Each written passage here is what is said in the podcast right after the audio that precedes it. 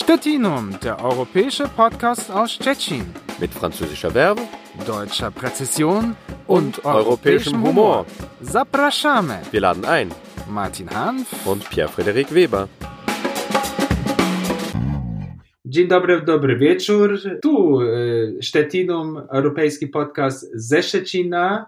Martin Hanf i Pierre-Frederik Weber. Tym razem w sposób y, albo w formule mieszanej, tak? Martin, pomyśleliśmy, że zrobimy to naprawdę europejskie, czyli tym razem pierwsza część naszego podcastu będzie w języku polskim i e, druga na inny temat związany z pierwszym będzie w języku niemieckim, czyli mam nadzieję, mamy nadzieję, że w taki sposób nasi słuchacze obu, języka, obu języków będą zadowoleni.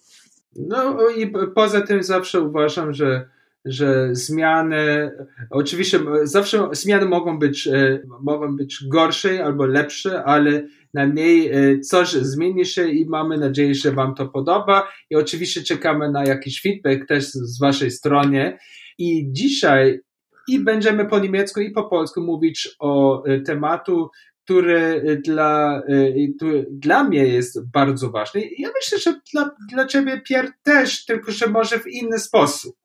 Tak, znaczy ci, którzy zainteresowali się może naszymi krótkimi, troszkę dowcipnymi opisami naszych osób na, na naszej stronie internetowej, że jest über uns, czyli o nas, to w tej mojej rubryczce to chyba zobaczyli, że zdefiniowałem się między innymi jako namiętnie nieuprawiający sport. O, ale tak, tak, bo właściwie ja ch chciałbym wiedzieć, jak to nazywa się po polsku, bo po niemiecku jest bardzo e, ładne słowo, to nazywa się po niemiecku Sportmuffel. E, tak, czyli ktoś, który, nie wiem, ma focha na punkcie sportu, czy coś takiego. No, tak. Nie, A po francusku też jest jakieś, jakieś słowo dla osoby, które nie, nie, nie lubią uprawiać sport? E, może coś jest, wiesz, nigdy się nie zastanowiłem nad tym, kim jestem po francusku, ale e, powiedzmy, że w każdym razie to, to, to na pewno nie jestem aż, e, e, no, to, to nie jest ze mną aż tak źle, jak to brzmi e, wedle tego słownictwa, nie? ale to powiedzmy, że między tobą a mną, jeżeli tam porównywać, to na pewno ty więcej sportu uprawiasz i bardziej się interesujesz różnymi sportami. Właściwie to chyba nie, nie ma jakieś wielkie znaczenie dzisiaj, bo dzisiaj będziemy po prostu mówić o sportu. O, to mogę. I właśnie no właśnie, e, bo, bo Pierre lubi też mówi, jak ja też lubię mówić, nie? A chcieliśmy Wam trochę mm, przedstawić, powiedzmy, y, sport y, przede wszystkim, no, też oczywiście jaki ma znaczenie, albo jaki rodzaj, albo jaki ogólnie sporty są popularne w Niemczech i, e, i, e, i oczywiście też Francji, bo w Francji w ogóle jest jeden sport, który ja, ja właściwie nigdy nie myślałem, że, że, że to jest popularny sport Francji. Raczej e, myślałem, że to jest sport, który jest popularny w Anglii albo w Australii. No, A, już, jaki to jest sport? Wiem, wiem o co ci chodzi. To e, mnie z kolei e, jako Francuz, choćby częściowo, to mnie zainteresowało i zaskoczyło, że w Polsce to jest w ogóle nieznane albo bardzo mało, porównując no. to z Francją. I chodzi o rugby, tak? tak Rzeczywiście, tak rugby, który kojarzy się z światem anglosaskim, z Commonwealthem, tak? czyli też mm. poza, poza Wielką Brytanią, czy to Australia, Nowa Zelandia, RPA, czy y, różne wyspy też Pacyfiku, Oceanu Spokojnego, y, to jednak y, poza tym światem anglosaskim, długo jedyny kraj, w którym tam na wysokim poziomie to był bardzo popularny i, i, i, i dużo grany, to była Francja. Tak? Od kilkunastu lat profiluje się dodatkowo e, z światu powiedzmy romańskiego, tak? Profilują się Włochy, które dołączyli, można powiedzieć, później do, do, do, do tych, e, do tych e, mistrzostw zorganizowanych, tak, które kiedyś to się nazywało hmm. Mistrzostwa Pięciu Narodów, teraz Sześciu Narodów, tak, ale no, tradycyjnie to we Włoszech jednak to aż tak popularne jak to we Francji czy właśnie w krajach anglosaskich bywało, to nie jest, a staje się powoli. Natomiast we Francji można powiedzieć, że no, w całej Francji, ale szczególnie w południowej Francji, co jeszcze jest ciekawsze, Aha. to rugby jest może nie bardziej, ale na równo tak samo popularny jak piłka nożna, która bardzo jest popularna.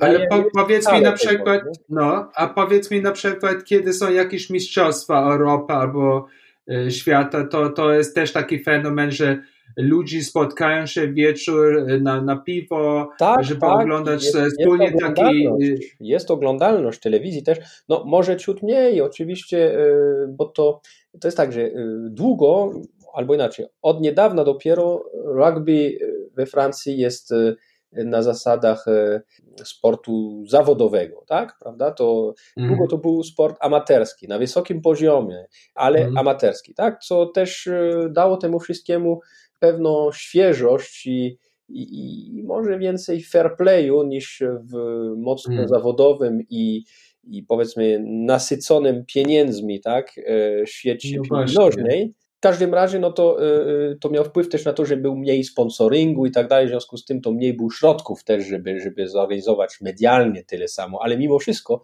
było to już bardzo medialne. Także rugby to jest rzeczywiście taki, taki, taki fenomen kulturowy też, również we Francji, ale z kolei ja na przykład, jak e, zacząłem e, przybywać e, dłużej i żyć w Polsce, nie to, że szukałem drużyny rugby, żeby uprawiać ten sport, bo raczej nie nadaje się na taki sport, bo to jest jednak sport mocnych chłopaków, że tak powiem, mocnych barków między innymi, który wymaga dużo strategii i sprytu, ale chodzi o to, że trzeba też pewnej struktury fizycznej, tak? Chyba, że ten, który łapie e, piłkę z tyłu, e, ten może być lżejszy, drobniejszy, ale generalnie jak e, słuchacze, które tego nie znają, ale dochodzi do tego czołowego zderzenia dwóch drużyn, tak? W walce o tej podłużnej piłce, o piłkę, no to to zderzenie to jest naprawdę zderzenie tytanów, tak? Tutaj No i, i właściwie nie można zapomnieć o tym, że w American football to oczywiście chłopaki mają no właściwie dużo różnych takich e, e, ochron, tak? Czyli ochron, Koniaki. żeby, żeby się, a tu w rugby, no to prawie, mm, to, to chyba jakiś, jakiś chyba widziałam, że oni e, mają chyba jakiś kask taki, taki miękki albo coś takiego. Nie zawsze, nie zawsze. Niektórzy sobie tam taśmą przyklejają e, uszy do, do, do głowy, żeby tam nic tam złego nie się nie, się nie stało w, w, tych, w, tych, Mhm. w tych akcjach czasami. E, To brzmi e, bardzo e, gwałtowne jako sport.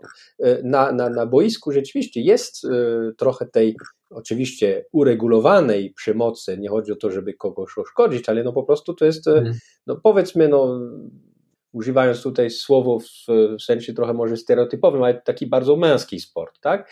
Natomiast Aha. e, jest takie przysłowie, które stworzone zostało przez e, reportera, znaczy dziennikarza sportowego, teraz nie pamiętam przez którego, bo to stało się prawie, że to już przysłowie, tak, tak znane to i taki Tak. sukces miało to. Taki klasyczny. Tak, tak. Mówił się, że e, Mhm. no, piłka nożna to jest sport dżentelmenów e, grany przez, przez, przez, mm, przez łajdaków, można powiedzieć.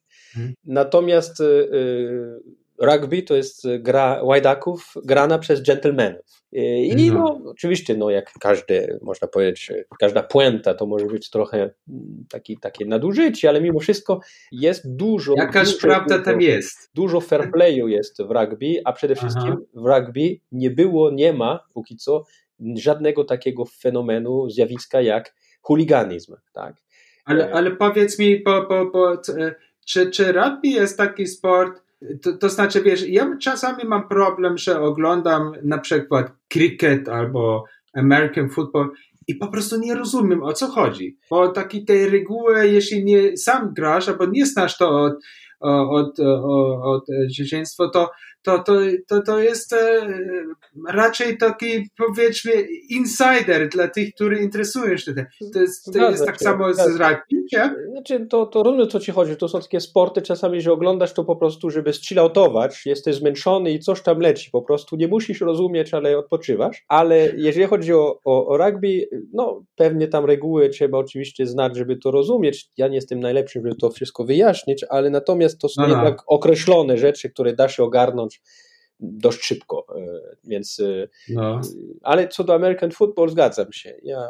Ale wiesz co, ty, teraz oczywiście jeśli rozmawiamy też o jakiejś aktualnej sprawy, to, no to tenisa oczywiście w Francji chyba E, też jest e, e, bardziej taki popularny sport. No i oczywiście, oczywiście jest ten wielki turnament Paryżu, Roland Garros, no i teraz Polka tam świetnie gra, grała i, no, i, i wygrała właściwie Roland Garros, Iga Świątek.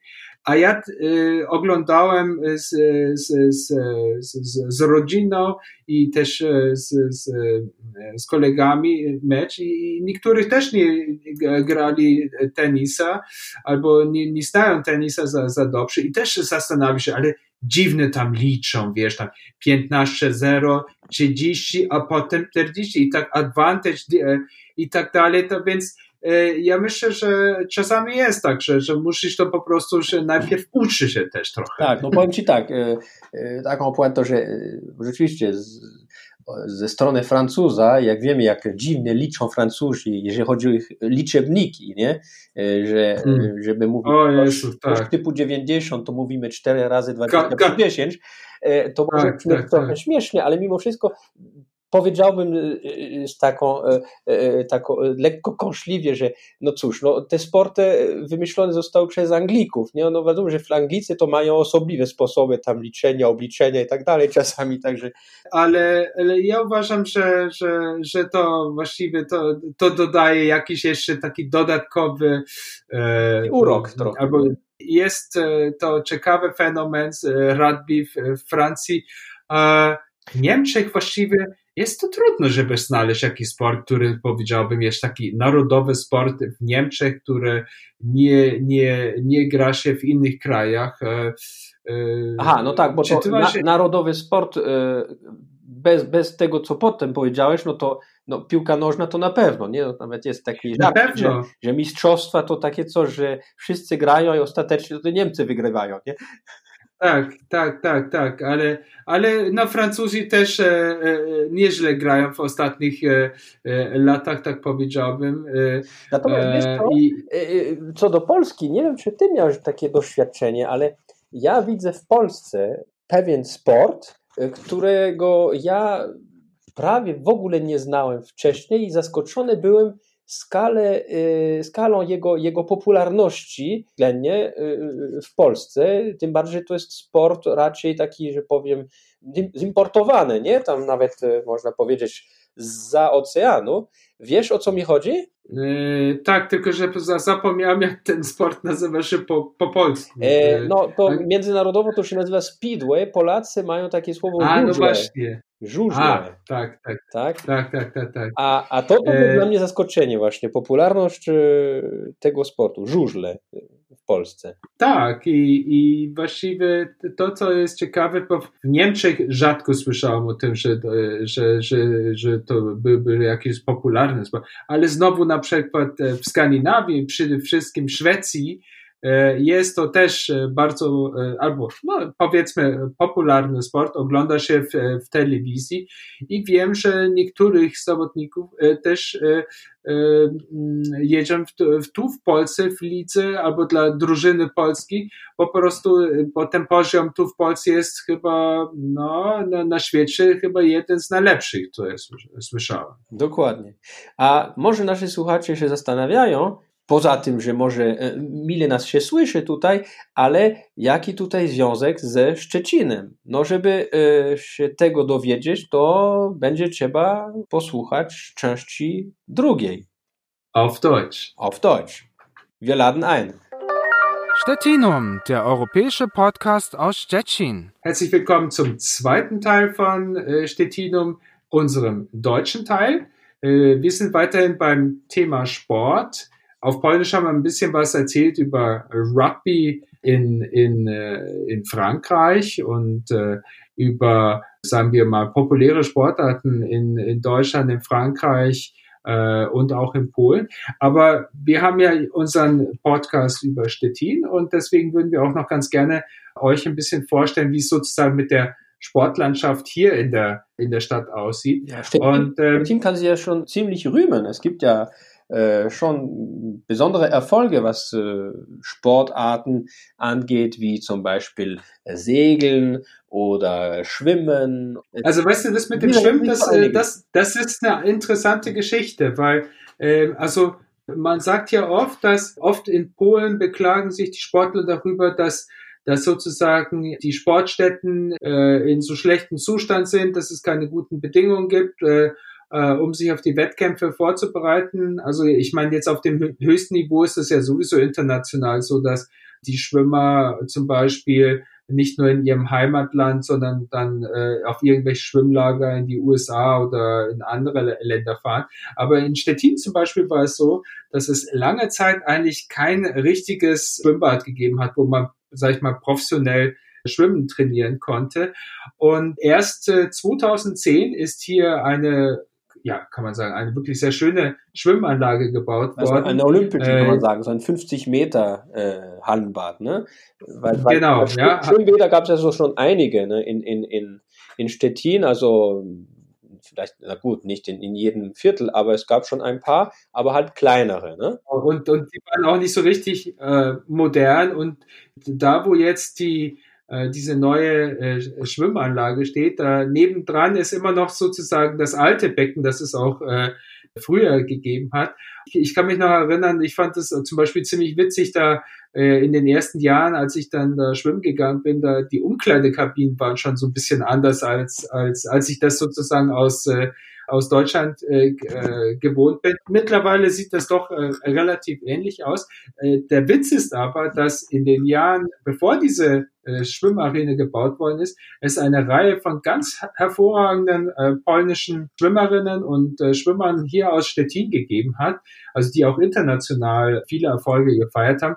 Also zum Beispiel einer, der jetzt vor kurzem erst seine Schwimmkarriere beendet heißt, heißt Mateusz äh, Savrimowicz, äh, der gerade bei, bei dem ersten großen Wettbewerb, der in der Floating Arena, Arena ähm, organisiert worden ist, nämlich die Europameisterschaft nicht auf der Kurzstrecke, sondern über 1500 äh, Meter Freistil den Europameistertitel zum Beispiel äh, gewonnen. Ja, und da, da, dann daran kann ich mich nicht erinnern, aber da hast du schon recht. Ja, genau. Und das und das und das, das Interessante ist aber, dass eigentlich so diese wirklich großen Erfolge, die äh, in den in den in den Nullerjahren äh, erzielt worden ist von diesen äh, von den Stettinern Schwimmen, die an diese Erfolge konnten die eigentlich nicht mehr so richtig anknüpfen, nachdem nachdem dieses neue Schwimmbad gebaut worden ist. Aber ich meine, für uns als Bürger, die äh, oder für diejenigen, die gerne schwimmen gehen, ist es natürlich eine, eine, eine super Anlage und eigentlich auch äh, sehr gute, also es ist nicht nur ein Schwimmbad, da gibt es auch Sauna und Fitness und, äh, und alles Mögliche.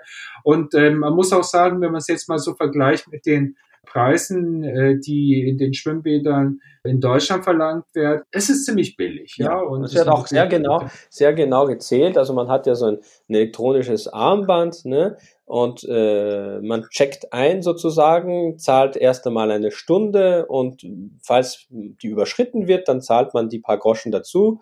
Äh, es ist alles sehr genau, sehr modern. Gefällt mir gut. Ne? Also wenn wir schon bei solchen äh, äh Sportstätten sind oder, oder Plätzen, wo äh, Sport be betrieben wird, da ist schon sehr viel in den, in den letzten 15, 20 Jahren passiert. Also ich meine, ein Problem ist auch früher gewesen, dass es, es gab eigentlich nie so eine richtig große Sporthalle, sagen wir mal so ja, gibt es jetzt auch schon seit, äh, seit äh, 2014 äh, benannt nach einer großen äh, dänischen äh, Supermarktkette eine Arena. Ich werde jetzt hier keine Schleichwerbung machen. Da haben sehr viele Jahre zum Beispiel, also wer, wer zum Beispiel Volleyball sich angucken will, äh, und diese und Volleyball aufs, kann man sagen, auch äh, auf äh, europäischem Niveau sich anschauen will.